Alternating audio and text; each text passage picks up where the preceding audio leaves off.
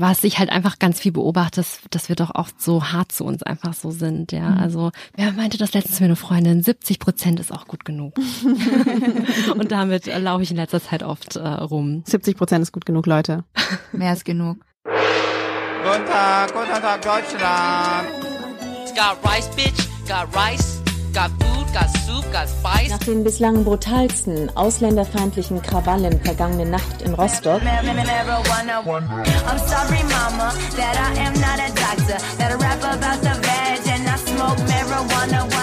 Hi, ihr hört Folge 19 von Rise and Shine. Nach zwei Live-Folgen sind wir mal wieder im Studio. Ich heiße Vanessa und ich moderiere den Podcast zusammen mit Mintu, die gerade neben mir steht. Ähm, hallo auch von mir. Wir greifen das Thema von Folge 16 im Mai wieder auf. Da hatten wir mit der Psychologin Mai Hung Nguyen über die psychische Gesundheit von Menschen aus Vietnam gesprochen. Und Mai Hung ist auch wieder bei uns, deswegen hallo. Hallo. Mahing, für alle, die den ersten Teil noch nicht gehört haben, arbeitet in einer Spezialambulanz für vietnamesische Migrantinnen an der Charité in Berlin. Und im ersten Teil hatten wir über Belastungen und Behandlungsmöglichkeiten für die erste Generation gesprochen. Und jetzt im zweiten Teil wollen wir uns über die zweite Generation unterhalten, also die Kinder der einzigen Einwanderer, in unserem Fall uns. Also nicht vielleicht uns persönlich, aber unsere Ja, unsere Generation.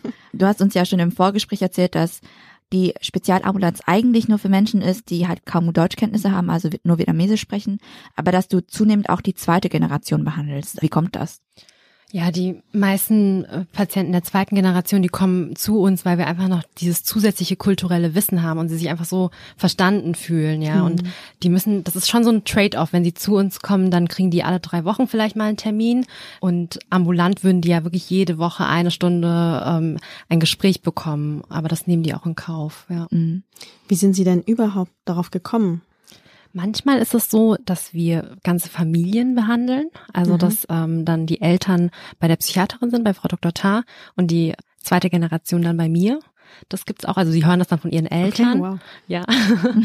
und ansonsten ähm, haben also auch viele im Internet einfach gefunden, gegoogelt. Ich höre manchmal von Freundinnen und Bekannten, dass sie schon ziemlich lang Therapeuten gesucht haben und da manchmal rassistische Erfahrungen gemacht haben, weil Therapeutinnen denen sowas sagen wie, ja, ist ja typisch, dass irgendwie Asiaten so verschlossen sind und so weiter.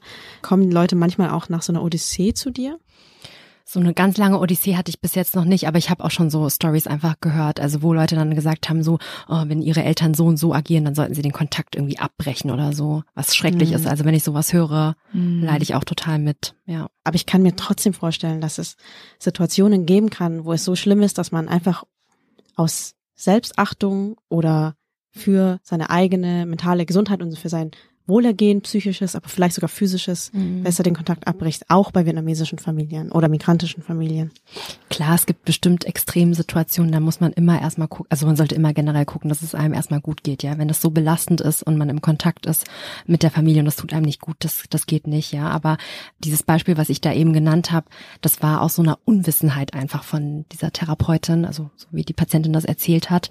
Und das finde ich da nicht gut. Also wenn man per se einfach jemandem rät, den Kontakt abzubrechen, das finde ich geht einfach gar nicht. Und meistens die Patienten aus der zweiten Generation, mit denen ich arbeite, die wünschen sich ja ein gutes Verhältnis zu ihren Eltern. Die Mhm. wollen das ja. Und dann kann man nicht hingehen und sagen, brich den Kontakt ab, ja. Das ist ja nicht, nicht sehr hilfreich, ja. Ähm, genau. Wenn wir davon ausgehen, dass es wenige Therapeutinnen gibt wie dich oder Psychologinnen gibt wie dich, wie können denn weiße Therapeutinnen auch sicherstellen, dass ihre Patientinnen mit Migrationshintergrund sich sicher fühlen bei ihnen? Also bei der kultursensiblen Arbeit geht es ja vor allem erstmal darum, man muss im ersten Schritt einfach selbst reflektieren, dass man äh, durch die Sozialisation einfach geprägt ist, ja. Also wenn ich weiß, ich bin hier in Deutschland aufgewachsen, ich habe einfach bestimmte Erfahrungen gemacht, dass es mi- mich irgendwie geprägt hat und das ist der erste Schritt. Man muss einfach wissen, dass man wie so eine Brille auf hat, ja. Und erst wenn man das so reflektieren kann, dann kann man im nächsten Schritt sich auch wirklich auf diese Lebenswelt des anderen irgendwie einlassen und nicht immer denken, dass das jetzt irgendwie unnormal ist oder halt so schnell bewerten. Ne? Und das kann man trainieren, also dieses kultursensible Arbeiten. Gibt es da spezielle Programme oder reichen da Es gibt- Bücher, doof gesagt? Ja, es gibt Trainings und Workshops für kultursensible Psychotherapie. Es gibt auch Bücher, da kann man sich einlesen. Und ich finde generell, wenn man irgendwie ein Gegenüber hat und mit dem arbeitet, wenn man eh Int- Interesse hat, dann versucht man sich ja so viele Informationen wie möglich zu beschaffen. Und gerade jemand, der Erfahrungen gemacht hat, die nicht die Erfahrungen sind, die, die ich jetzt zum Beispiel gemacht habe als Behandlerin, dann frage ich einfach viel nach. Man kann ja einfach ganz viel nachfragen. Vielleicht auch als Angebot für Patientinnen, die einen Therapeuten oder eine Therapeutin suchen. Wie finde ich kultursensible Therapeutinnen? Ja, also es ist nicht so flächendeckend in ganz Deutschland, muss ich auch sagen. Also ich weiß, dass es hier in Berlin so ein, eine Praxisgemeinschaft auch gibt. Die Charité bietet auch verschiedene Ambulanzen dazu an. Ich würde einfach diese Stichwörter interkulturelle Psychotherapie, transkulturelle Psychotherapie Mhm. eingeben. Ja. Ansonsten muss man wahrscheinlich sehr viele Beratungsstunden, Erstberatung erstmal in Anspruch nehmen und gucken, wie man sich damit wohlfühlt. ne? Genau, das ist das Wichtigste. Also ein Therapeut, der muss nicht unbedingt äh, interkulturelles Training gehabt haben. Man merkt das ja, ob die Chemie passt, ob jemand offen ist oder jemand, der total bewertend und verschlossen ist. Also Wir haben unsere Folgen ja in zwei Teile geteilt, die erste über die erste Generation und jetzt sprechen wir über die zweite Generation und das fandest du ja auch ganz sinnvoll. Warum? Was würdest du sagen, unterscheidet die zweite Generation? Was sind so die Probleme, an denen wir knabbern? Also die zweite Generation, wir haben natürlich, ähm, ich sage jetzt einfach wir, ne, unsere Generation, wir müssen zwischen diesen Welten äh, so hin und her navigieren, ja. Einmal irgendwie äh, sozialisiert zu sein hier in Deutschland und dann noch diesen vietnamesischen Hintergrund zu haben. Also dieser schnelle Switch an Kontexten, an Werten, Regeln, was ist in Ordnung, was ist nicht in Ordnung. Und gerade in der Pubertät, äh, wenn man Identitätsfragen irgendwie klären muss, das kann total verwirrend sein. Also vielleicht kennt ihr das auch aus äh, Erfahrung von anderen. Wie verdichtet sich sowas dann zu einem Krankheitsbild? Man kann ja sagen, ja, ja, es gibt das eine, das andere ähm, ist halt dann so und Pubertät ist für alle hart. Ja, also ja, ähm, vielleicht kann ich ein konkretes Beispiel nennen. Also ein Patient hat mir mal erzählt, dass seine Eltern ihm gesagt haben, ja, hier, wir lernen alles, was gut ist in Deutschland, aber das, was nicht so gut ist, da behalten wir das Vietnamesische bei. Und was den Patienten einfach so sehr irritiert hat, war, wer entscheidet denn, was gut ist und was schlecht? Also, und da, für ihn war ganz klar die Eltern, die sagen ja, nein, und dann muss ich das so machen. Ja. Das ist einfach schwierig, ja. Ich würde nicht sagen per se, weil man in der zweiten Generation diese Hintergründe hat, dass es belastend ist, um Gottes Willen. Wir haben ja einen ganz tollen Schatz, dass wir beide Hintergründe irgendwie haben, zwei Kulturen haben, ja. Was die Patienten auch erzählen, halt dieser hohe Leistungsdruck. Also, das habt ihr in eurem Podcast, Oh glaube ja. ich, auch schon mal adressiert, ja. Ständig. Genau. Immer wieder Leistungsdruck und auch dieser ständige Vergleich. Also Vergleich mit random Leuten irgendwie so. Ja. oh Gott. Eine Mystery-Cousine in den USA. Warum bist du nicht so gut? Warum ist mein Kind so dumm? Ja. das ist total belastend für viele meiner Patienten und da hilft es einfach aufzuklären, wieder zu sagen, das ist eine kollektivistische Kultur, in der die Eltern aufgewachsen sind und das hat ja seinen Sinn gehabt, irgendwie, wenn man sagt, ja, die ganze Gemeinschaft soll irgendwie gut sein, dass man dann vergleicht, aber hier in dem Kontext ist es halt nicht immer so gut, ja. Und allein dieses Wissen zu haben, das hilft dem Patienten schon sehr. Und was sie auch noch erzählt haben, ist, dass äh, sie in der Kindheit und Jugend oder auch später im Erwachsenenalter einfach krass direkt kritisiert werden von den Eltern. Also dass manchmal so Sachen rausgehauen werden. Ja. Zum, zum Körper, Klassiker wahrscheinlich, oder? Ja, also ich habe eine Patientin, da musste ich selbst schlucken, die hatte mir erzählt, ihre Tochter würde jetzt zwei Wochen nicht mehr mit ihr reden. Und dann habe ich gefragt, ja, was ist denn passiert? Und dann sagt sie so, ja, ich habe ihr letztens gesagt, dass sie halt dick ist, ja. ja, die ganze Zeit. Ja, und, und sie hat aber dann erklärt, sie wollte ja ihrer Tochter nur helfen damit. Irgendeiner fremden Person würde sie das ja niemals sagen, aber so im Sinne Naja. von, ja, Wenn sie vietnamesisch wäre, schon. ja, also der, dahinter steht dieser, äh, dieser Background, die, die meint's irgendwie oft gut, aber dann kommt's halt dann doch irgendwie nicht so gut raus, ist zu direkt, aber das ist halt für den Selbstwert einfach, kann sehr schädigend sein irgendwie, ne? Genau. Eine Sache noch, die, äh, die ich auch wichtig finde, ist, dass viele Patienten äh, erzählen, dass ihre Eltern ihnen einfach nie sagen, dass sie sie lieben oder so. Und dass sie dann daraus schließen, dass ihre Eltern sie nicht lieben. Aber auch da können wir dann das vermitteln und sagen, naja, in Vietnam ist es ein bisschen anders. Da zählen eher die Taten und Handlungen. Ja. Also sie werden bekocht mit allem Möglichen, überall Essen hingefahren. Zählt. Essen Ja. ist die Währung der Liebe. Oder dass die Eltern ständig nachfragen, was man gegessen hat. Ja, ja. Also wenn man das weiß, dann glaube ich, ist es einfach einfacher. Mhm. Mir geht auch gerade voll das Licht auf jetzt, wo du das sagst, weil ähm, ich habe mich letztens eingelesen in The Five Love Languages, aus völlig anderen Gründen, aber ähm, das ist auch überhaupt nicht wissenschaftlich gestützt. Ich sage dieses unqualifizierte Wissen jetzt trotzdem mal. Und zwar, dass Menschen ihre Liebe oder ihre Zuneigung auf verschiedene Weisen zeigen. Und eins ist zum Beispiel Acts of Service, also eben durch Taten. Anderes ist zum Beispiel Words of Affirmation, durch Worte. Oder ähm, dann gibt's noch Quality Time, Touch gibt's zum Beispiel noch und Gifts. Also dass äh, manche Menschen einfach anderen die ganze Zeit Geschenke machen.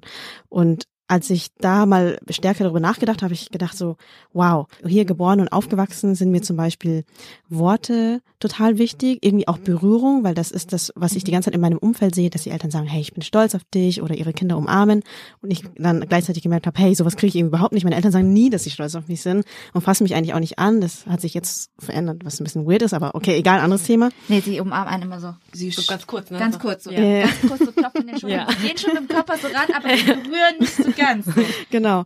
Aber stattdessen eben tun sie mir total viele Gefallen, haben mir sehr viel Arbeit abgenommen, haben mich hin und her gefahren, zum Beispiel früher. Und vor allem schütten sie mich einfach mit Essen zu, zum Beispiel. Also das sind einfach andere Dimensionen, wie sie mir ihre Liebe gezeigt haben. Das habe ich leider halt auch erst als Erwachsene verstanden. Ich glaube, was ich auch verstanden habe, als ich groß geworden bin, so das eine ist nicht besser oder schlechter als das andere. Genau. Also ich äh, habe dann immer gedacht, lieben die deutschen Eltern ihre Kinder mehr, wenn sie ihnen irgendwie Küsse geben, wobei mein Vater gibt auch so komische Sniff-Kisses. So.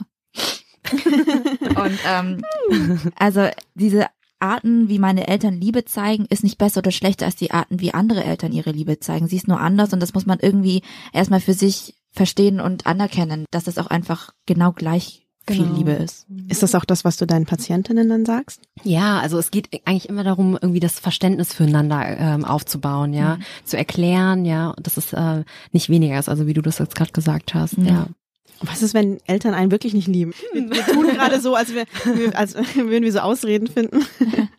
Ja, gibt's ja auch halt, ne? Und dann wäre es ein Ziel in der Therapie, einfach Verletzungen, die in der Vergangenheit stattgefunden haben, nachzubearbeiten, weil man ja jetzt das Erwachsene selbst ist und dann kann man ja auch für sich sorgen oder Partner und Freunde finden, die für einen sorgen können. Das wäre dann so das Ziel. Ja. Jetzt ein ganz anderes Thema. Äh, Wenn ich bei mir erkenne, dass ich Hilfe brauche, wenn ich halt krank bin, erzähle ich es meinen Eltern oft nicht. Mein Gott, dann bin ich halt ein paar Tage ausgenockt, aber ich will halt meine Eltern nicht damit auch noch zusätzlich belasten. Die haben genug Mhm. irgendwie zu tun. Und ich glaube, so geht's auch vielen anderen migrantischen Kindern. Also wie kann man vielleicht auch mit sich selbst auch machen, ich muss das meinen Eltern erzählen oder muss man das überhaupt den Eltern erzählen und wie erzähle ich das dann meinen Eltern? Also ich finde, man, man muss es nicht erzählen, aber wenn man eine Therapie machen will, wenn man noch minderjährig ist, dann braucht man die Unterschrift der Eltern. Mhm. Das ist dann irgendwie, dann, dann muss man es ja sagen. Ne? Ja. Und ansonsten, per se, man muss es nicht, aber ich finde, das ist eine Chance, eine Gelegenheit, ja, wenn man äh, das Gespräch mit den Eltern sucht. Und das ist halt auch wieder hier so paradox. Also die erste Generation, wo wir in der ersten Folge darüber gesprochen haben, die verheimlichen auch ganz viel ihren Kindern gegenüber, weil sie die Kinder nicht belasten wollen. Und die Kinder wollen dann die Eltern nicht belasten und reden auch nicht darüber. Und dann kommt man gar nicht in so ein tiefgründiges Gespräch, in so eine Begegnung, was einfach schade ist. Ja. Das ist so komisch, weil ich habe das Gefühl, so Familienzusammenhalt unter asiatischen Familien vor allem ist so groß und so stark und dann kommt aber die ganze Zeit gleichzeitig, ich will sie nicht belasten, ich will sie nicht belasten. Also da ist irgendwie gleichzeitig diese Tiefe und diese Oberflächlichkeit, die ich Ja. irgendwie selber einfach nicht checke. Also wie kann man gleichzeitig sich einander so sehr lieben und irgendwie trotzdem nur über Oberflächlichkeiten miteinander sprechen, um ja nicht irgendwie andere zu verletzen. Ja, halt, also sehr belastende negative Sachen werden halt nicht angesprochen, ne? Aber Aber ich glaube, du hattest eigentlich gefragt, wie man sich den Eltern erklärt. also Genau, wie man ja. das sagen kann, ja. okay. Ich glaube, man kann halt einfach anfangen, dass man sagt, dass man einfach Schwierigkeiten hat, also dass, dass man belastet ist und dass man das Gefühl hat, man findet jetzt selbst keine Lösung dafür und dass man sich jetzt einfach Hilfe suchen möchte. Und ähm, ja, in der ersten Folge haben wir auch darüber gesprochen, dass psychische Erkrankungen noch stigmatisiert sind. Vielleicht haut man jetzt dann auch nicht sofort irgendwie so den, die psychische Erkrankung raus, sondern erklärt das einfach langsam, ja. Aber meinst du vielleicht auch, jetzt anschließend an die erste Folge über körperliche Symptome, kommt sowas vielleicht leichter an, dass man irgendwie Oder- erzählt, ich kann nicht mehr schlafen und ich bin so oft Oder traurig, Stress, gestresst. Stress, Stress, über Stress geht's voll gut, oh ja. Immer diese Leistungsdruckwörter. Nee, Ja, nee, man kann halt auch natürlich, äh, kann man auch sagen, ja, man ist traurig äh, äh, und so, aber da, da können sich die Eltern, glaube ich, mehr was vorstellen drunter. Hm. Ja. Wir haben tatsächlich ja auch für diese Folge ähm, Fragen gesammelt aus unserer Community und eine ähm, schließt da vielleicht ganz gut an. Und zwar hat uns eine Person erklärt, als ich vor circa einem Jahr einen Zusammenbruch hatte, hatte ich es in einem Moment versucht zu erklären. Die Eltern sahen aber nur das Leid, aber sie haben dafür eigentlich gar kein Verständnis. Kommen dir solche Beschreibungen bekannt vor? Dass sie kein Verständnis haben. Also vielleicht können sie es nicht verstehen oder so, weil sie nicht genau wissen, was dahinter steckt, ja. Aber in der Regel, wenn ich Patienten da habe, also die Eltern, die wollen schon sehr viel helfen und verstehen, aber sie haben halt irgendwie nichts, wo sie sich vielleicht informieren können oder so, ne?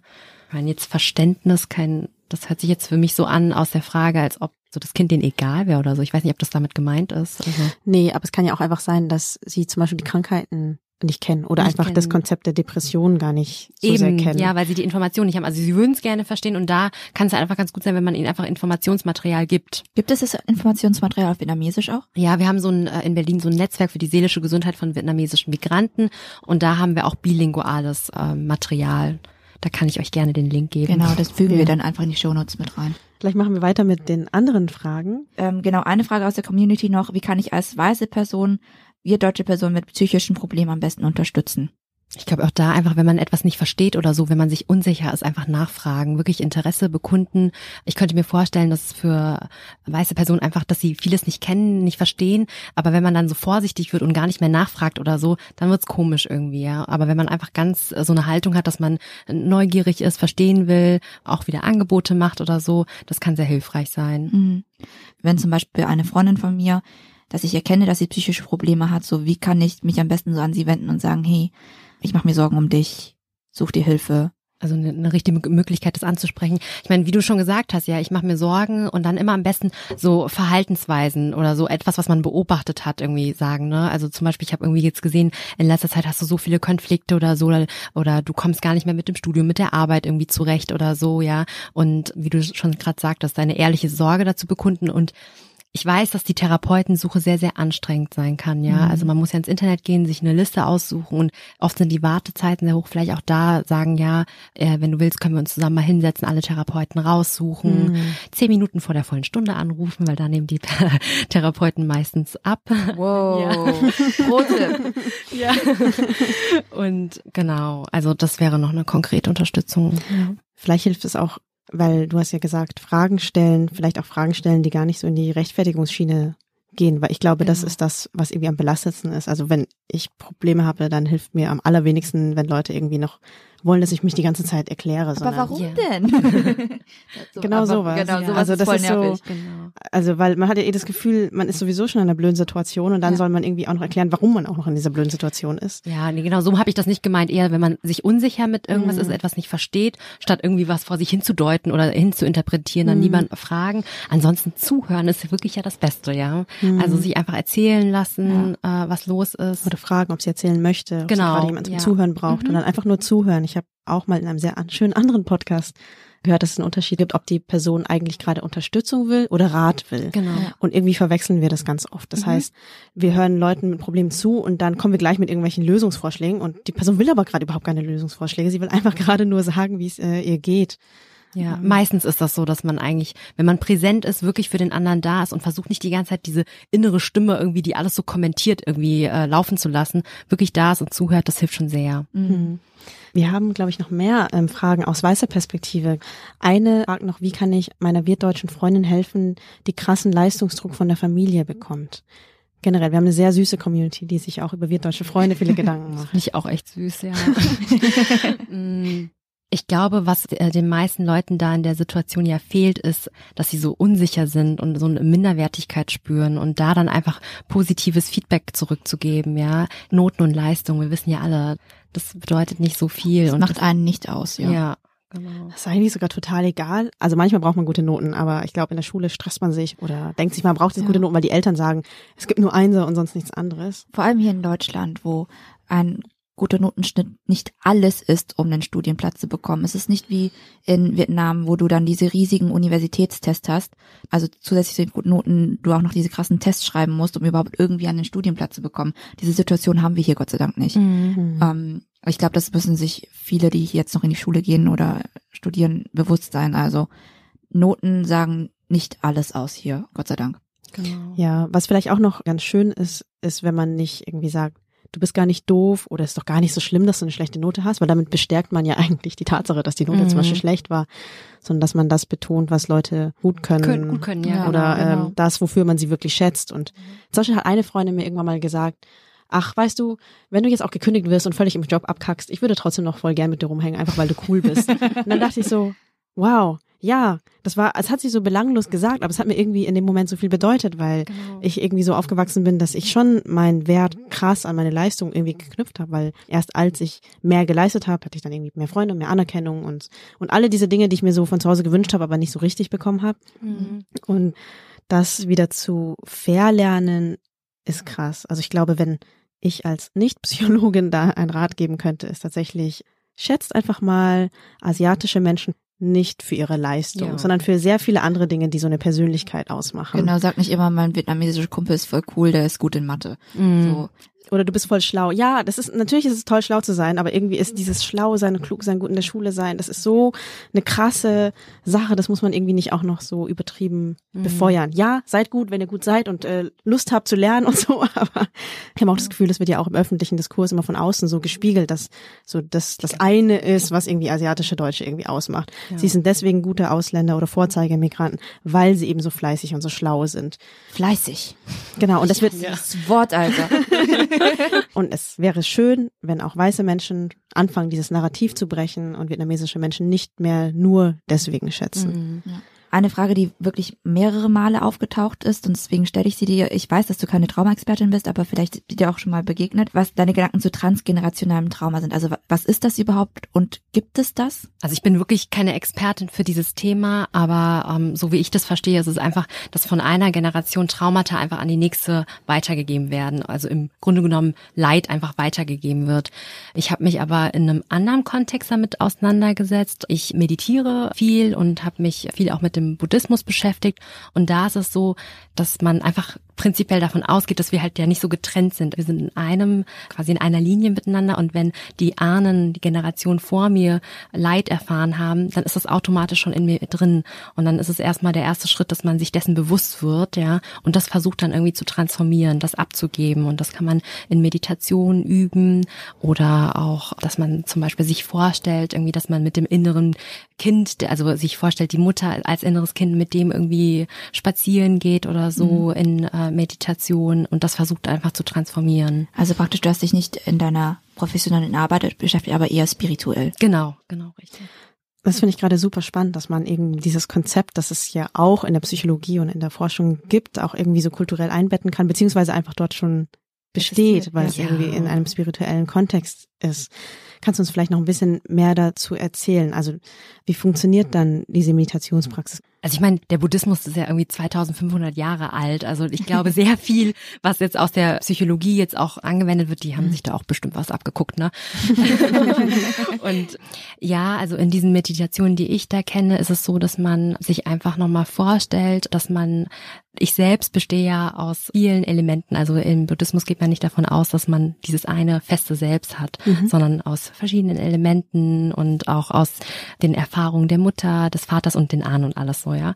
Und dann vergegenwärtigt man sich so im ersten Schritt, was für ein Leid diese Ahnen haben. Also es geht teilweise wirklich von der Blutsfamilie, also der eigentlichen Familie, aber auch historisch. Also zum Beispiel, wenn wir hier in Deutschland leben, ja, also mit dem Dritten Reich und alles. Also all das beeinflusst uns ja auch, dass man sich das im ersten Schritt einfach vergegenwärtigt und dann im nächsten Schritt, dass man das einfach so abgibt, ja. Und das Bild, was sie ganz oft verwenden, ist sowas wie, wenn man Salz hat und das so in den Ozean so reinlässt, dann löst sich das ja so auf, ne? Einfach dieses Loslassen und Abgeben und dadurch einfach leichter zu werden und das auch umwandeln zu können. Das ist mega schön. Voll schön. Ja. Ich, ich weiß richtig wenig über Buddhismus, fällt Ja. mir jetzt gerade auf, wo du erzählst. Vielleicht auch nochmal der Hinweis an unsere HörerInnen. Du veranstaltest etwas mit Buddhismus für wir Deutsche speziell.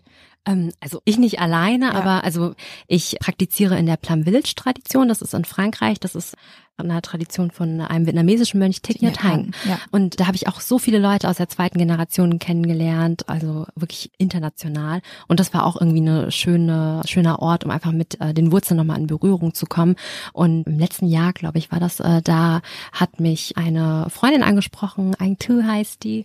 Und äh, sie hatte so die Initiative ergriffen, dass wir auch einfach Schwierigkeiten der zweiten Generation aus dem Blick von der buddhistischen Praxis betrachten.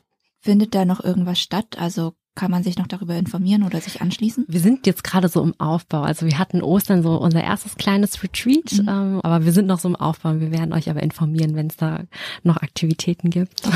Ich finde es voll schön, wenn es auch irgendwie andere kulturelle Praktiken gibt, die neben einer ambulanten Behandlung zum Beispiel da sind, weil oft denke ich mir auch, also nicht, dass ich irgendwie jetzt medizinische Systeme miteinander in Konkurrenz bringen will, aber manchmal gibt es einfach nochmal andere Arten, über eben seelisches Leiden und über Mental Health einfach nachzudenken.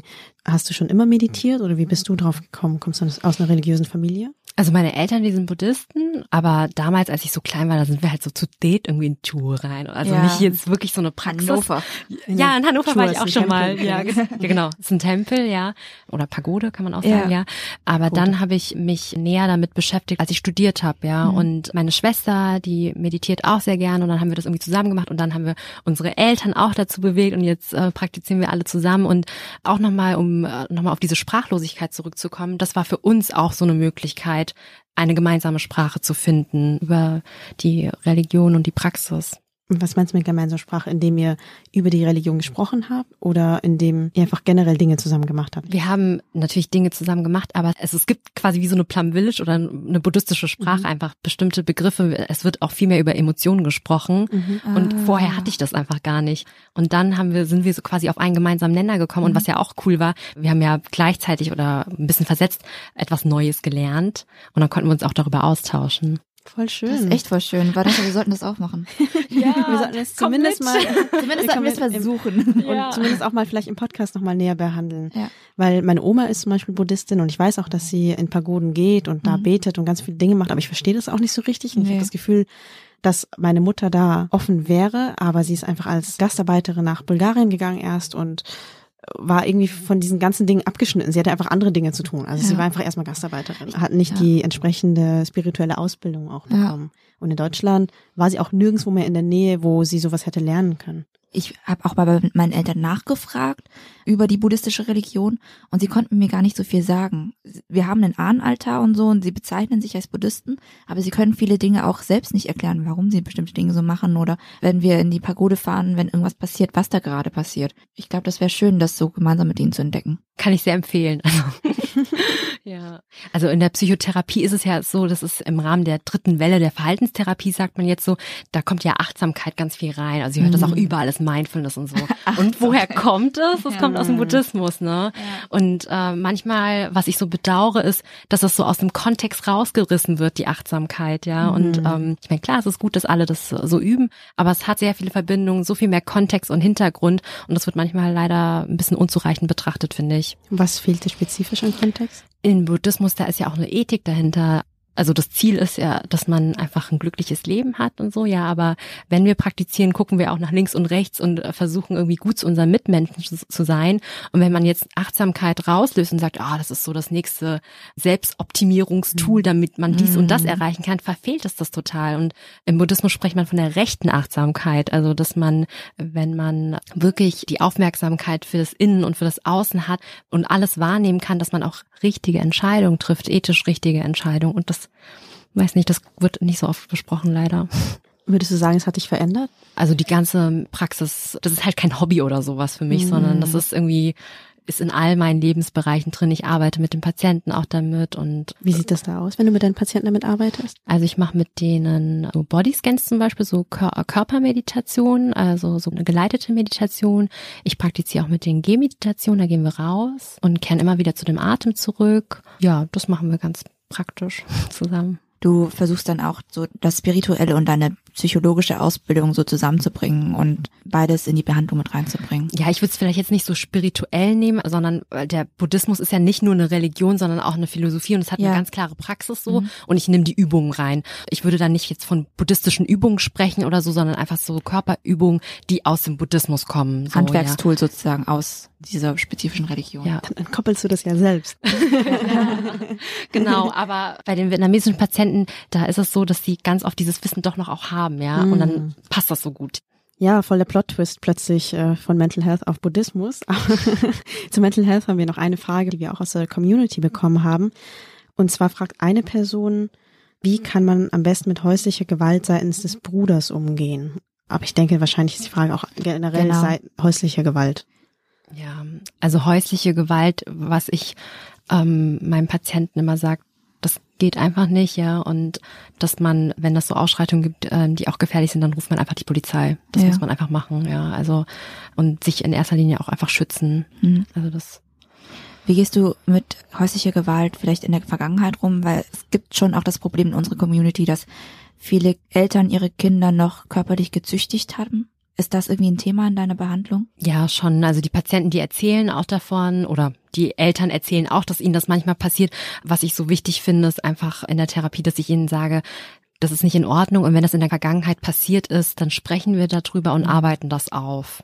Inwiefern aufarbeiten? Sie erzählen mir dann davon, ja, und die Emotionen, die dann halt hochkommen, für, zunächst geben wir denen ja erstmal Raum, weil ganz oft wird es ja verdrängt im Alltag, man spricht nicht darüber, wir geben ihm Raum. Und manchmal mache ich dann auch sowas, dass ich das irgendwie benenne, dass wir sagen, okay, das ist jetzt so ein Anteil, vielleicht das innere Kind, was da verletzt wurde. Und wie können wir dem einfach da nochmal im Nachhinein für dieses innere Kind sorgen, für dieses verletzte innere Kind. Ich kenne das innere Kind nicht. Ich auch nicht. Ich weiß gar nicht, was ist das für ein Konzept? Das kommt so aus der Schematherapie, dass man so innere Anteile, also dass man zum Beispiel so einen inneren Kritiker hat, also dass man versucht, das ein bisschen zu visualisieren. Also dass der eine Mensch aus verschiedenen Anteilen besteht. So ein starker innerer Kritiker, was ja bei vielen Wirtdeutschen auch der Fall ist, ja. Dass es irgendwie so eine Stimme ist, ja, du musst noch dies und das machen, Ja. du bist nicht gut genug und so weiter, ja. Oder halt eher so was Verletzliches in einem, etwas, was früher in der Vergangenheit verletzt wurde, ja. Und da kann man, wenn man das irgendwie erstmal so aufgestellt hat, dann kann man gucken, welche Anteile können einander helfen oder was können wir größer machen, was können wir kleiner äh, machen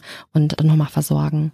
Nun besteht unsere Community, glaube ich, auch aus Leuten, die sich vielleicht generell äh, mit Mental Health beschäftigen, aber vielleicht nicht unbedingt in Therapie gehen, aus ähm, verschiedenen Gründen, vielleicht auch, weil sie selber das Gefühl haben, das nicht zu brauchen.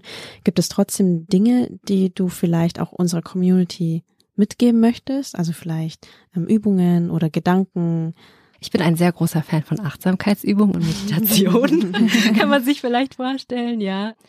Was ich halt einfach ganz viel beobachte, ist, dass wir doch oft so hart zu uns einfach so sind, ja. Also uns einfach viel zu oft überfordern und so. Und ich meine, ich kenne es ja auch immer aus meiner eigenen Arbeit. Also ich bin ja auch keine Ja. Heilige. ja, ich arbeite auch zu oft hart, aber einfach, wer meinte das letztens mir eine Freundin, 70 Prozent ist auch gut genug. Ja.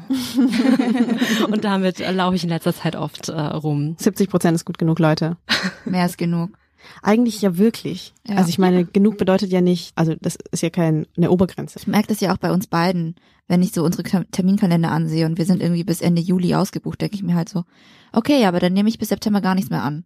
So, Ja. Fuck off. Lass mich alle in Ruhe. Aber da sind wir ja schon bei 100 Prozent, weißt du? Ja, aber dann habe ich noch einen Monat, wo ich 0% habe. Ich finde, das gleicht sich wieder aus. Oder nochmal gucken irgendwie in den Monaten, ob man da noch ein bisschen was reduzieren kann. Ja. Neues Lebensmotto, 70 Prozent ist auch gut genug. Ja. Rise and Shine Motto. vielleicht, vielleicht sollten wir T-Shirts drucken und das verteilen.